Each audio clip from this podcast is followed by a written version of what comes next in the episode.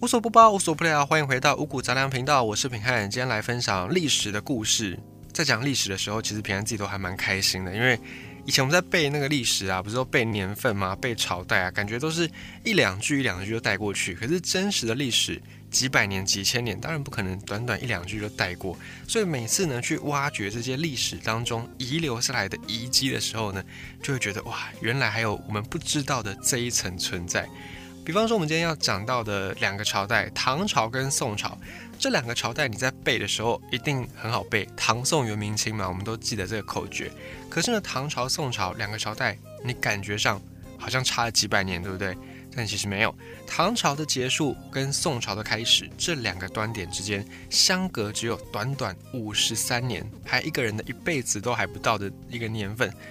但这两个朝代在历史上评价却是天跟地。唐朝有所谓的贞观之治，唐朝开了一个盛世，紧接着汉朝之后，唐朝的国土面积也扩大到一个前所未有的地步，而且呢，各式各样的往来都非常的频繁，像是往欧洲去的丝路，又或者很多的西域各国的人都到了唐朝的北方，当时候的官府这附近来这边散居，有很多的胡人带来很多的不同的胡食，就是西域的食物，还有胡乐。还有很多乐器啦、音乐啦、文化上面的服饰啦、元素等等，各方各面非常的丰富。可是到了宋朝，感觉上好像就是一个比较积弱不振的王朝。宋朝我们对它的印象呢，通常是有贸易很发达，可是更多我们会对它有一种怎么打怎么输的印象。跟那些外族来打的时候，永远都是打输，然后永远都是割地赔款，甚至呢，在金庸的那个小说笔下。像是《射雕三部曲》，大概就是在讲靖康之耻之后的事情，呃，就输到连皇帝都被人家绑架了，这是一个非常丢脸的事情。但为什么两个朝代短短五十三年有这么大的差别呢？我们就要从几个面上来讨论这件事情。其中关键其实就是民众的那种精神，以及整个社会风气、文明的个性转变有关系。从几个面上来看，第一个呢是在唐朝以前。百姓们都崇尚武力，豪气冲天。不管是唐朝或者隋朝，甚至更早之前的秦汉，都是有这种冲天凌云的意志。书生就算出游，也都会佩剑；就算你是饱读诗书的那种儒生，也是会有身怀绝艺的时刻。甚至结交的朋友，都是一些游侠剑客，都是比较有这种武力的。那么到宋朝之后，民众百姓的风气比较保守，比较文弱，虽然也是有一些。很有名的名臣，比方说岳飞，或者是有一些这种铁血丹心的文臣忠臣，像是文天祥。可是呢，大致上来说，到了宋朝之后，人们对于武力的崇尚就比较没有这么样的高，而且在礼教制度方面呢，也越来越僵化，整个文明就没有像唐朝，没有像之前的汉朝一样那么样的蓬勃，开始变成一种停滞。为什么会出现这个现象呢？我们可能在历史课本上都会学到啊，就是因为那个宋太祖嘛，赵匡胤他自己就是靠兵变起家的，所以他就上任之后禁止武力的发展，所以武力就在民间不受到重视，把风气给摧毁掉了。这是其中一种说法。另外有一种说法呢，是说在唐朝末代的几个皇帝昏庸无能，导致地方的群雄开始割据，然后把那种民众崇尚武力的精神给打坏了。也有这种说法，不过这两个说法呢，可能都并不是这么样的到位，而是因为文明的演进或者说历史的推进，往往不会是只有一个人或两个人能够决定。虽然我们之前在讲一些历史的桥段的时候，我们都会说啊，要是历史上没有谁谁谁啊，那可能整个历史都会不一样。这个是比较浪漫的说法，但实际上呢，历史上的发展通常不会只因为一个人、两个人而转变很大，可能没有这个人，没有某某某。这件事情会发生的晚一点，但是它并不会就不发生，或者说可能没有了某一件事件，什么事情可能不会这么早发生，可是那个都是时间上的问题，就早晚的问题而已。因为有了那个大环境，才有了个别的人事物，所以就算个别人事物消失，但大环境不变，某一些该发的事情还是会发生。像我们之前分享到那个篇章香料，假设胡椒它没有传到欧洲去。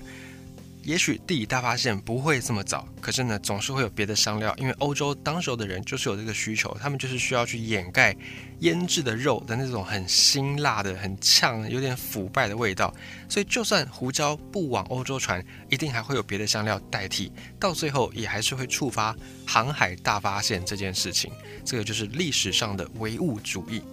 所以回到我们今天讲到的唐朝跟宋朝。不管是哪一个人有出现或没出现，基本上都不太会改变宋朝变得比较积弱不振的这种风气，因为整个大环境就是生产力的改变，生产关系的改变。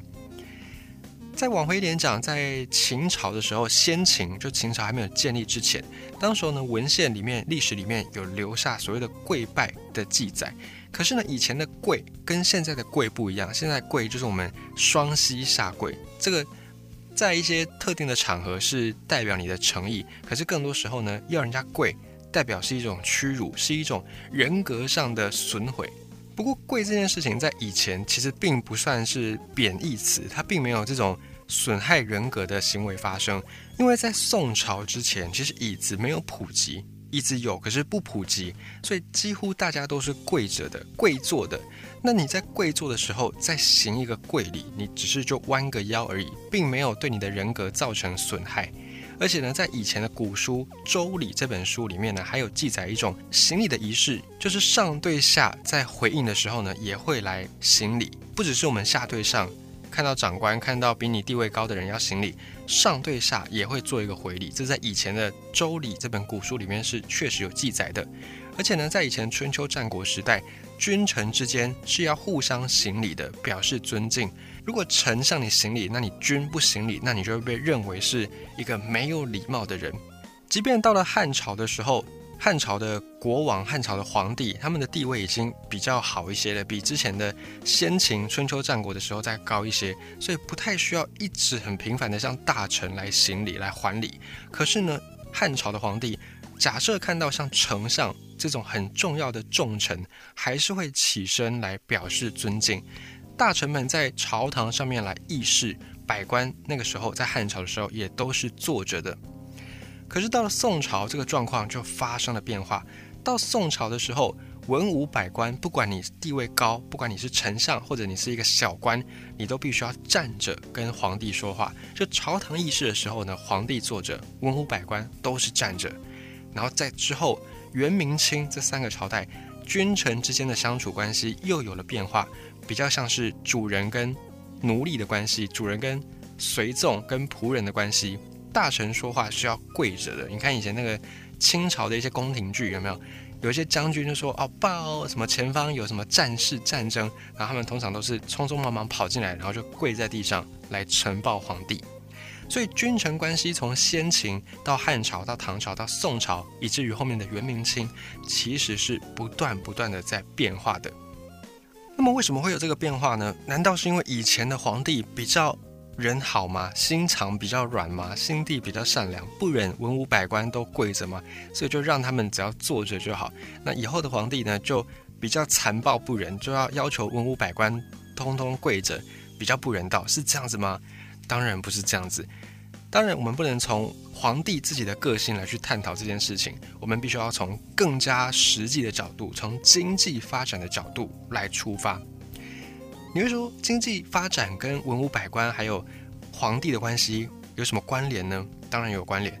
在西周，就是春秋战国时代，春秋战国之前，当时候整个社会的生产力比较落后，而且人少，地又这么大，工具也非常的简陋。这个时候就必须要透过人们集体的劳动，集体的去耕田，才可以维持这个社会的运作。所以，当时候在春秋之前发展出一个制度，叫做井田制，就是把一块田分成九宫格，像一个井字一样分成九块。然后井井字里面有八块田是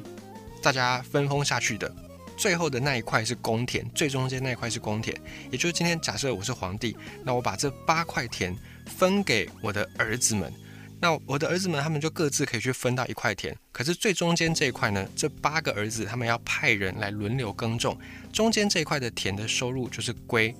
皇帝的，直接归公家的。那其他的还是可以由你们自己来分，不过也一样要缴税。这叫做井田制。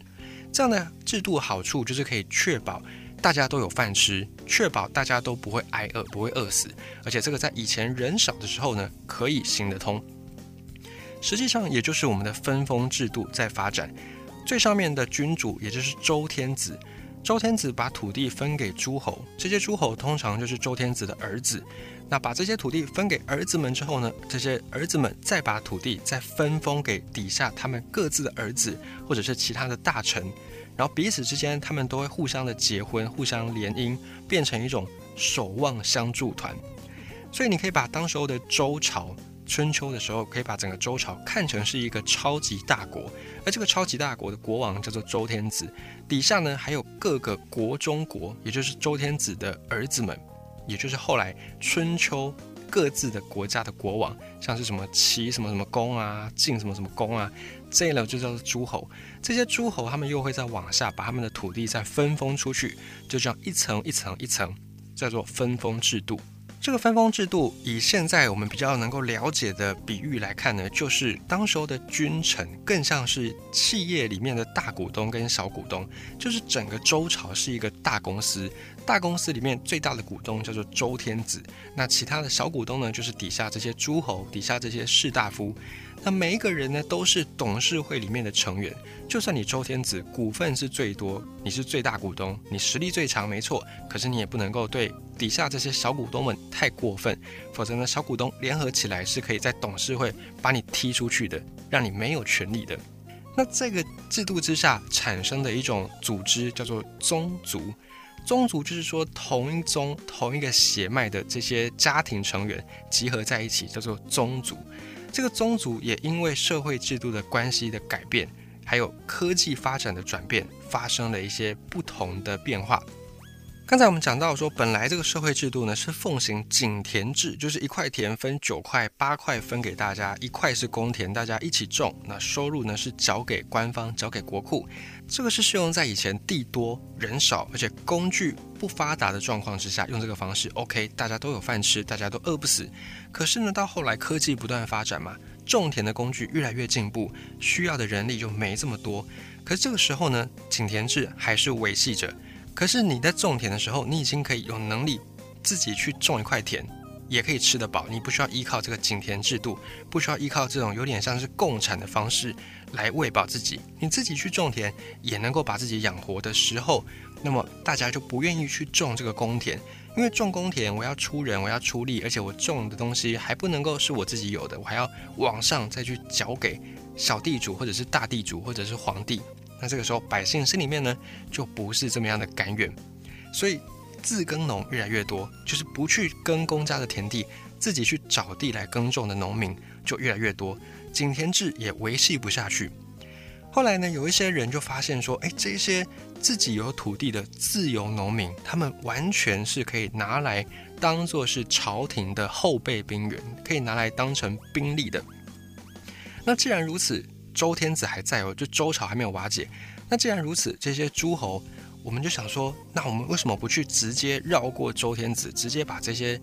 人民集结起来，变成我们自己的后备军呢？变成我们自己的武力呢？这样一来，我们不就可以被少克一笔税吗？可以少赚一手吗？于是，在秦国，当时有个很有名的人叫做商鞅，商鞅就变法，主要是鼓励大家私有土地，然后在自己的私有地上面去种田，同时呢，把一些权力收回到中央，就是不再做这些分封了，把所有的收税的权利或者是分土地的权利全部都回到秦国中央手上，避免了一层一层的剥削。好像照理来说，这个井田制瓦解之后，以前的诸侯啦，以前的这些士大夫啊，应该也要跟着消失，对不对？对，也不对。表面上来看，秦朝后来建立起来，或者是之后的汉朝建立起来，分封制度确实比较衰落了，比较没有那种一层往下分一层的关系。可是呢，实际上在春秋战国时代的这些贵族，就是以宗族为单位的，以血缘为单位的这些大家族，他们的动员的方式却完整的传承下来。